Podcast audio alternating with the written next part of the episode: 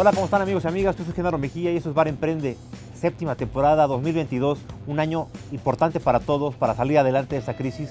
Estamos en un lugar increíble, Onomura, es un restaurante premium de comida japonesa llevada a la alta cocina, un lugar donde pueden tomar unos tragos, divertirse con buena música. Y nuestro amigo Braulio nos está preparando un par de tragos preparados con ron Brugal 1888 como debe de ser, un ron premium. Muchas gracias Braulio.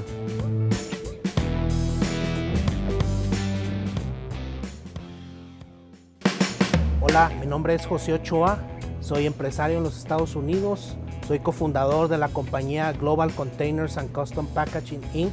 en El Paso, Texas. Y solamente te quiero decir que no te rindas, que siempre hay manera de salir adelante. Simplemente es, es ver lo positivo y hacer la estrategia adecuada. Cuéntanos un poquito de tu historia, José, porque pues he, visto entrevistas que te han hecho en, varios medios importantes en Estados Unidos, en Entrepreneur también, ahí también te entrevistaron. Eh, tú estabas aquí, pues como cualquier niño mexicano, que todos sabemos esa historia, ¿no? Donde nuestros padres con mucho esfuerzo van saliendo adelante y tenemos que entrarle a trabajar desde muy chiquitos. Tú estabas también desde chiquito trabajando para pagarte tus estudios. ¿Qué estabas haciendo en ese momento? ¿Qué te impulsaba también a trabajar y estudiar al mismo tiempo? Pues mira, eh, yo soy oriundo de, Chihuahua capital y empecé a trabajar no tan, no tan chico, siempre me me impulsaron mis padres a, estudiar. Para ellos eh, era muy importante el, terminar una carrera, que yo terminara una carrera. Entonces siempre estudié en, escuelas públicas en, Chihuahua. Entonces, pero ya a la edad de adolescencia, pues eh, no había demasiado dinero en la casa, entonces eh, para conseguir cosas para mí, pues tenía que salir a trabajar. Por ahí, de hecho, eh, maximizó la gente de Telemundo el mes pasado para el mes de la, de la, del hispano, eh, de la herencia hispana. Eh, pusieron ahí que era como el título de vendedor de frutas a empresario en los Estados Unidos. Porque en algunas ocasiones llegué a vender fruta en mi vecindario, casa por casa, pero realmente hice muchos más trabajos en los veranos. tengo familia en Ciudad Juárez y eh, una tía que es empresaria muy exitosa en Ciudad Juárez y, pues iba a los veranos a trabajar de pico y pala, ¿no? Y con carrucha ahí a, Ciudad Juárez y así todos los veranos eh, me ganaba, digamos, esos, esos, pesos de esa manera y siempre estuve acostumbrado, fui mesero, fue uno de los mejores trabajos más divertidos que he tenido en, mi vida. Eh, fui, fui mesero casi al finalizar mi carrera de ingeniero y siempre, siempre estuve trabajando, ¿no? Siempre estuve trabajando porque pues no había, no había muchos recursos en la casa, nunca me faltó nada, pero pues siempre buscaba algo, ¿no? Algo, algo, más. Oye José, ¿y qué te hace eh, irte a Estados Unidos? ¿Qué te lleva a Estados Unidos a emprender y a ser empresario? Sabes que, Genaro, en el 2001 yo egreso como ingeniero industrial con especialidad en manufactura y duré un año poco más de un año sin poder encontrar una oportunidad de trabajo en, Chihuahua, en la ciudad de Chihuahua. De hecho, eh, es muy curioso, una, la, única oportunidad que encontré fue porque en una carcachita que tenía un Datsun 78, eh, andaba buscando, dejando eh, currículums por ahí en la ciudad y alguien me chocó, chocó mi carro, la persona tenía prisa, se va y, me deja solamente su tarjeta, me dice, yo te voy a llamar y, para arreglarte tu vehículo mañana, no puedo ahorita. Y entonces me regreso más tristes todavía porque ahora sin carro a, la casa de mis padres y me fijo que o, veo que la, tarjeta es una tarjeta de presentación y es un empresario. Entonces le llamo y, me dice, oye, sí te voy a pagar. No, no, le digo, no me interesa que me pagues. Quiero ver si me das una oportunidad de trabajo. Entonces le hablé y se sacó de onda, ¿no? Entonces me dio una cita al día siguiente, me llevó con una persona que estaba trayendo filtros, sistemas de filtro de agua de Europa para ionizar el agua, un español, y pues ahí, ¿no? Este, él me dio la oportunidad, eh, me daba para la gasolina y, me explicaba la tecnología de los Le dije, nada más dime cuánto me vas a dar por el chico, cuánto por el grande, y yo me las arreglo. Y así, este, bueno, mi esposa eh, le, digo y sabe este, que pues con esa lana fue con lo que la logré llevar al cine, poner gasolina en el vehículo, echarnos unos tacos allá. Y ya obviamente como sé que de ahí no va a pasar eso, eh, pues busco, me, dejo la ciudad de Chihuahua y me voy a Ciudad Juárez. Duré un par de meses también buscando trabajo y ahí me da la oportunidad eh, una empresa muy grande eh, a nivel mundial que se llama Delphi, que es, es una compañía global que hace autopartes y componentes para la industria automotriz, como para Ford, General Motors, Chrysler, etc. Entonces ahí es donde entro a mi primera experiencia laboral profesional. esta compañía tiene en Ciudad Juárez el centro de diseño más grande del mundo, el cual emplea o empleaba en ese entonces cerca de 5 mil ingenieros y, doctores en ingeniería y ahí no hay producción, ahí era solamente desarrollo de ingeniería para los siguientes modelos que iban a, venir. Entonces me toca estar en el departamento de ingeniería de empaque y, de proveeduría y ahí empiezo a entender este, todo este mundo global de, un monstruo como este, ¿no? Entonces batallé bastante, pero tuve, tuve buenos coaches que, que tuvieron... Eh, tolerancia conmigo para enseñarme porque era un, era un monstruo. O sea, al día siguiente es, aquí está tu carpeta, hay que hablar a París, hay que hablar a Detroit y hay que coordinar estos proyectos. Y imagínate con un mal inglés, y, pero eso sí, tenía mucha hambre, como, la, como, como siempre, y, eso fue lo que, lo que me ayudó. Entonces ahí conocí esta industria, luego me voy para una, ahí conocí al que es mi socio actual y después me, me, voy a trabajar para una empresa alemana automotriz también como experto en empaque para ahorrar el empaque en, el, en lo que se van los productos que ellos hacen a todo el mundo. Entonces, eh, pues ya como un experto en esa materia, les ayudé a, ahorrar mucho, muchos millones de dólares en, en, ese rubro. Y ya de ahí decido emprender, ¿no? Y cuando emprendí, pues mi esposa estaba embarazada de mi segundo hijo. Mi primer hijo se llevan un año entre ellos. Mi primer hijo pues acaba de nacer casi.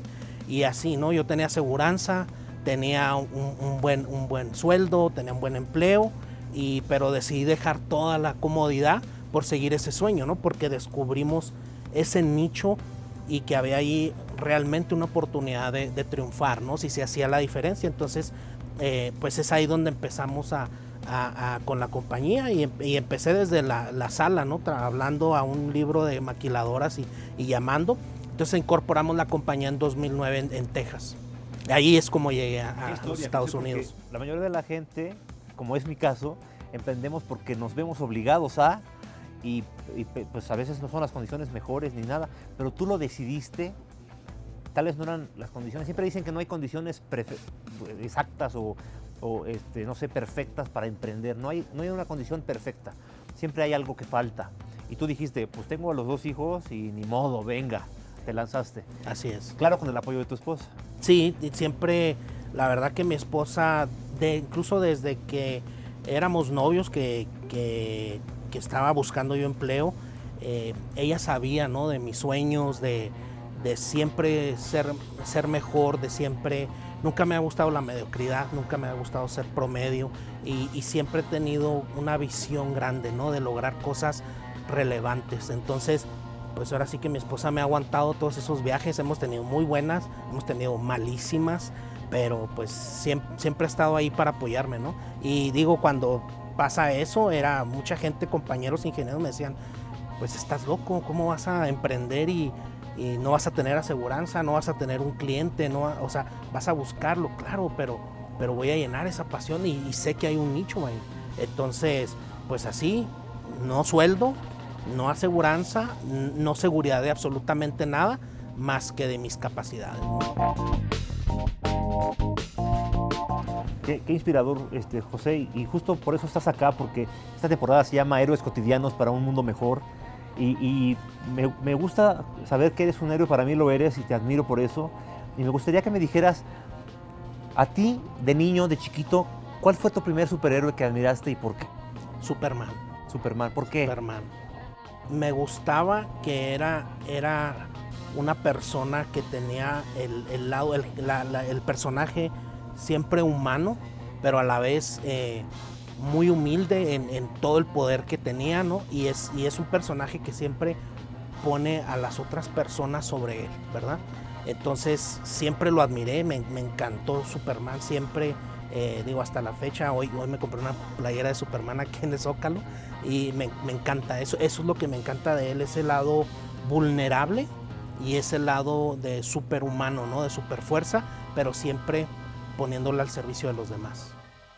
Qué padre, José. Y hoy, hoy ya de adulto, alguien que puedas considerar un héroe que admires. Híjole, pues tengo varios. Eh, uno de ellos es mi esposa, ¿verdad? Porque realmente, como bien dices, eh, pues para soportar ese, ese ritmo de vida que yo le he dado, eh, pues no es fácil, ¿no? Es, es, muy difícil el soportar altas, bajas, el soportar estrés, el soportar el tipo de conducta que yo tengo porque soy una persona muy hiperactiva, tengo un drive muy fuerte, muy, muy acelerado. Entonces, eh, pues no es fácil tolerar eso. Entonces, ha sido siempre como mi, mi balance, ¿no? Tengo, obviamente, familiares que admiro mucho, tíos, tías, igual mi madre, mi padre fue héroe para mí cuando, cuando era niño. Y, pues eh, ellos son los que... Y, obviamente, este, la verdad, admiro a, pues ahora sí que a, todos los emprendedores que somos los que movemos eh, la economía de cualquier país, Estados Unidos, México, Europa, lo que tú quieras. Eh, y es la gente que ahorita si nos salimos aquí a la calle, ahí se la está partiendo, ¿no? Se la está partiendo, no hay seguridad de nada, simplemente es ir construyendo un día a la vez, un día a la vez. Por eso es que me, apasiona mucho eh, ayudar, tratar de ayudar compartiendo mi experiencia, poca o mucha, la que sea, mis derrotas y mis triunfos con esos emprendedores porque yo sé, eh, lo que yo busco es satisfacer esa necesidad que tengo por compartir eso, pero también que el día que me toque irme de aquí, dejar esa semilla y que sea un legado. No me importa, no me importa crear la compañía más grande del mundo, la más exitosa, la que tenga más dinero, nada de eso. Me importa, obviamente eso me importa, lo veo como una ciencia, los negocios son una ciencia, pero esto para mí es un arte, ¿no? El arte de, tener la paciencia, que a veces no la tengo ni con mis hijos, ¿no? Ni con mi casa, pero la tengo cuando veo a esos emprendedores, la luz, he, escuchado emprendedores de Calcuta, de la India, de muchos lugares, y eso me paga a mí, o sea, el ver esa chispa de, la necesidad, el hambre, que el hambre, y poderlos yo impactar, y que a lo mejor en 10 años esa persona va a ser el, siguiente Jeff Bezos o el Bill Gates o, el que sea. No necesita ser esos nombres tan grandes para, para crear un impacto en la sociedad. ¿Cuál sería tu, tu kriptonita, tu mayor debilidad? Mi kriptonita, yo pienso que tengo una, una dualidad ahí. Creo que es mi mismo temperamento, mi, mi drive de, tan acelerado, el cual me ha ayudado a triunfar pero también es algo con lo que tengo que pelear, es como un león con el que tengo que estar peleando, porque a veces soy, soy, siempre quiero que sucedan las cosas ya, quiero que sucedan, que se hagan las cosas, ¿sí? A, la acción. Y, a veces, eh, pues las cosas llevan un tiempo. Entonces, me ha ayudado mucho esa, esa kriptonita, digamos, a, a, hacer que las cosas sucedan y a salir adelante, a salir del pantano pero también es algo que me ha desgastado, me desgasta, ¿no? Y desgasta eh, en el día a día, pero eh, pues la verdad yo no sé ser de otra manera, así soy, está en mi DNA y es, es la manera que tengo yo para sobrevivir y para conducirme, ¿no? Cuando leo de otras personas que, la meditación, entonces no puedo, no está en mí, digo, lo admiro quien lo hace, pero eh, lo mío es eso, es, estar acelerado. Cuéntanos un poquito más de tu empresa, cómo se llama, qué se dedica y cuéntanos en, esta, en este liderazgo en tu empresa y mentoreando emprendedores, cuál ha sido la peor crisis que has vivido, qué aprendiste de esa crisis y cómo saliste adelante. Bueno, mi compañía se llama Global Containers and Custom Packaging Incorporated y es una compañía en la que nos dedicamos a darles servicios de, de, empaque protectivo y de logística a compañías en México y en Estados Unidos. Es decir, cualquier compañía que produzca o manufacture cualquier producto, una taza, un televisor, un celular, nosotros somos capaces de diseñar, desarrollar e implementar el empaque con, que va a proteger el, producto, tanto lo cosmético como lo visual, y para que lo puedan embarcar alrededor del mundo. Y también hacemos la logística de eso, hacemos, eh, tenemos bodegas donde llega la, el, producto, se almacena, el empaque lo, mandamos en demanda a los clientes. Tenemos clientes como Hewlett Packard, como Amazon, como eh, eh, compañías automotrices, como una compañía Invisalign que hace los, los brackets invisibles de 3D. Y, digo, a, lo largo de estos casi 13 años, pues hemos, hemos eh, crecido en, ese, en todo ese rubro de, manufactura, ¿no? Entonces, esa ha sido nuestra especialidad. Ahorita estamos tratando de incursionar en lo que es fulfillment, servicios de fulfillment y en, y en dar servicios a otro tipo de, nichos que no sean la manufactura. Pero qué importante en un mundo en el que tras la pandemia se, convirtió en un boom del e-commerce que jamás habíamos visto, donde servicios como los, los tuyos son de vida o muerte para las empresas. Correcto, sí, correcto. digo, nosotros enviamos de nuestras puertas, sale producto que, que para Amazon es, es de vida o muerte, ¿no? que va directo a aeropuertos y, digo, es trascendente y, y, tratamos de que nuestra gente, eh, la, la gente que colabora con nosotros en la empresa, entienda que en lo que estamos poniendo en nuestras manos impacta al mundo, ¿verdad? Eh, parece que no y no le damos importancia a veces porque estamos eh, en el día a día, pero eh, pues muchas de esas cosas van en, un nuevo vehículo, o van en un avión, o van en, la boca de las personas para algo cosmético y servimos a una industria que es a nivel global, está local ahí, ahí manufacturan, pero envían alrededor del mundo. ¿Cuál consideras que ha sido la peor crisis que has vivido? Esa crisis que tal vez estuvo a punto de, sacarte de balance, de sacarte del carril y, cómo te recuperaste de esa crisis. Bueno, pues sin duda fue en el 2018 cuando uno de nuestros clientes más grandes se declaró en bancarrota. La verdad no, no lo vimos venir. Eh, es un error que yo pienso que yo cometí de no ver, no ver, eh, no leer que venía eso. Pero era un cliente de 11, 12 años, ¿no? O sea, de lealtad pero bueno, se, va a bancarrota, no, eh, perdemos en, liquidez un millón de dólares con ellos, que jamás volvimos a ver, recuperamos 40 mil dólares, de los cuales hubo que pagar 50 mil para abogados, porque todavía hay que defenderse por allá. Entonces eso fue un marrazo que mucha gente nos daba por muertos, ¿no? Mucha gente decía, tienes que cerrar, eh, porque si no, pues vas a tener tú que cargar con todo ese peso eh, de del que nunca te vas a levantar. Entonces, pues fueron, eh, iba a ser casi en, el cumpleaños de, mis hijos eh, cuando sucede esto y pues no te voy a mentir, fueron eh, noches de desvelo, pesadilla, pero pues todo nuestro staff tenía 11, 12 años con nosotros, entonces no podíamos cerrar la puerta solamente y, decirles gracias, ¿no? Y, dejar el, el, sueño ahí. Entonces, pues agarramos una estrategia todos juntos de reinventarnos, cada uno por separado, reinventar el modelo de negocio de la compañía, hacerlo más eficiente, hacer planes estratégicos de finanzas, etc. Y, ahí fue cuando eh, en esa crisis tan grande eh, yo decido en, lugar de invertir eh, 3 mil dólares en, pagar una factura de un proveedor, en, en, educarnos más y meternos a un programa de aceleración de negocios que Microsoft eh, eh, aporta para, para compañías en la frontera. Es, muy grande ese, y es muy icónico ese programa.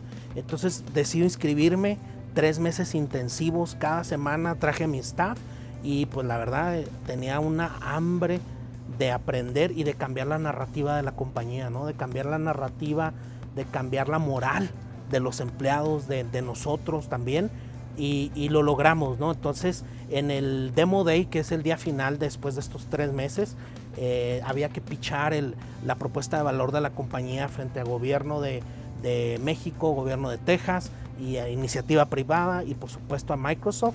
Y por ahí este, me, tocó pichar y, y logré ganar el primer lugar. Microsoft nos otorgó 25 mil dólares como la mejor propuesta de valor de la región y eso la verdad nos catapultó siempre, eh, y por ahí se hicieron famosos estos tenis Jordan color rojo porque son los que llevaban el pitch y son los que había llevado en juntas donde yo sentía que, necesitaba ayuda, ¿no? Como amuleto. Sí, mi amuleto, ¿por qué? Porque por la, digamos, ahora sí que la excelencia del jugador, ¿no? El, el top level de ese jugador y el rojo, el color sangre que tienes que sudar para los negocios. Entonces eso me, me apasionaba, lo llevé ese día y cuando, cuando viene Brad Smith, el presidente de Microsoft, al paso, le cuento esto y pues muy sonriente por ahí sale la foto con él y, conmigo donde me firma los tenis porque le, comento que los, voy, los vamos a poner en display en la compañía como, como una, un milestone que cruzamos, ¿no? Como empresa, una, una barrera, logramos darle, darle vuelta a esto y, ahí están en display, ¿no? Sí, entonces eh, esa fue, yo la considero una maestría en negocios de un millón de dólares, el ticket, eso me costó un millón de dólares y la verdad me encanta compartirlo con ellos, ¿no? Con los emprendedores y decirles, o sea, si, si yo te puedo ahorrar 5 mil dólares, que es lo único que te queda, este, a mí con eso me pagas, o sea, con que no pierdas tu empresa, me, hablaron de, de CIDER, una, una organización ahí en el estado de Chihuahua durante la pandemia para decirme, José, hay, hay pymes que están cerrando, queremos ver si te apuntas para ayudarlos, ¿no? A, a, darles estrategia, a darles tu punto de vista, etcétera. Y obviamente me sumé y la verdad que he conocido gente extraordinaria en México, en Latinoamérica, súper talentosa, ¿verdad? Y, yo les digo, o sea, no, esto no es de talento, es, es de perseverancia, es, es de, de, de, lo que dures, o sea, cuántas veces te tiran, cuántas veces te levantas, puedes tener la fórmula para salvar el planeta, pero si tú como emprendedor no estás listo y no entiendes de qué se trata el juego, pues le, vas a privar al mundo de esa fórmula porque no va a durar tu emprendimiento ni tú. Te vas a ir a trabajar a otro lugar.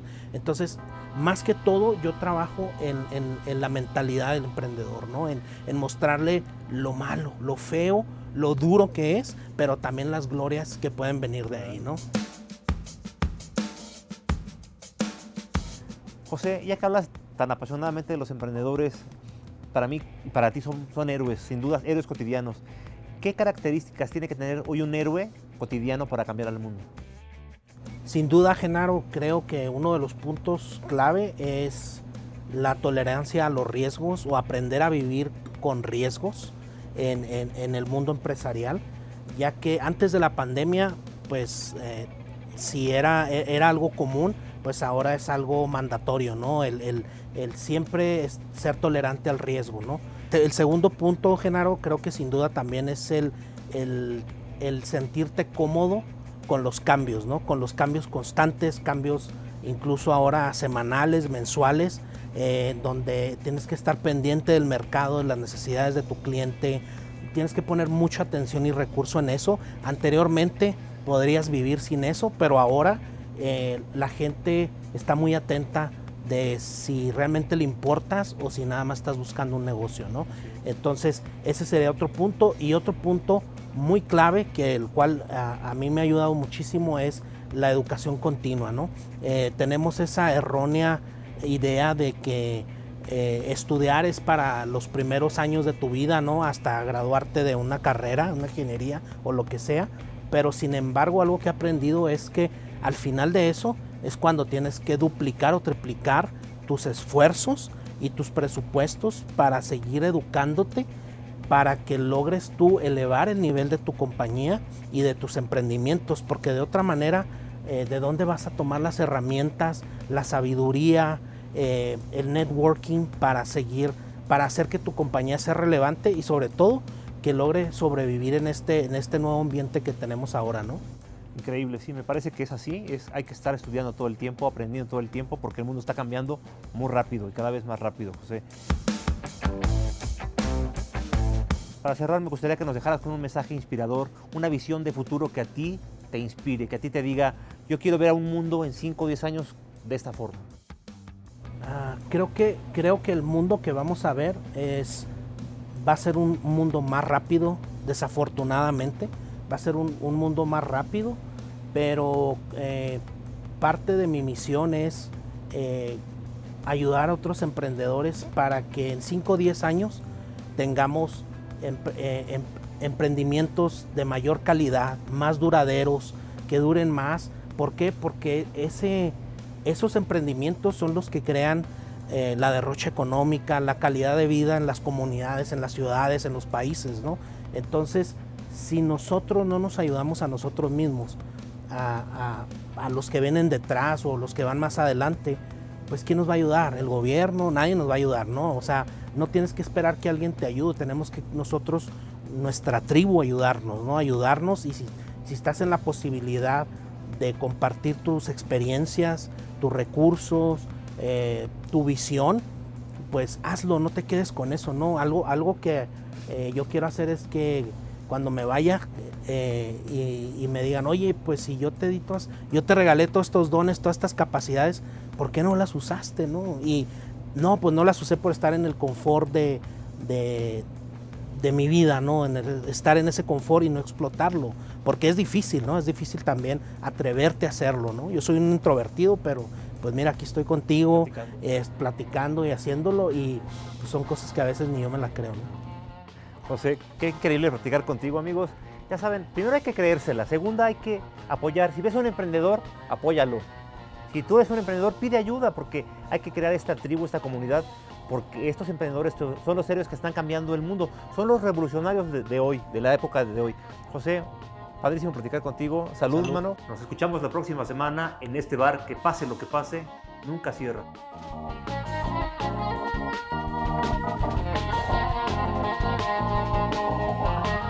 Emprende es una producción original de Tatu Media y Genaro Mejía.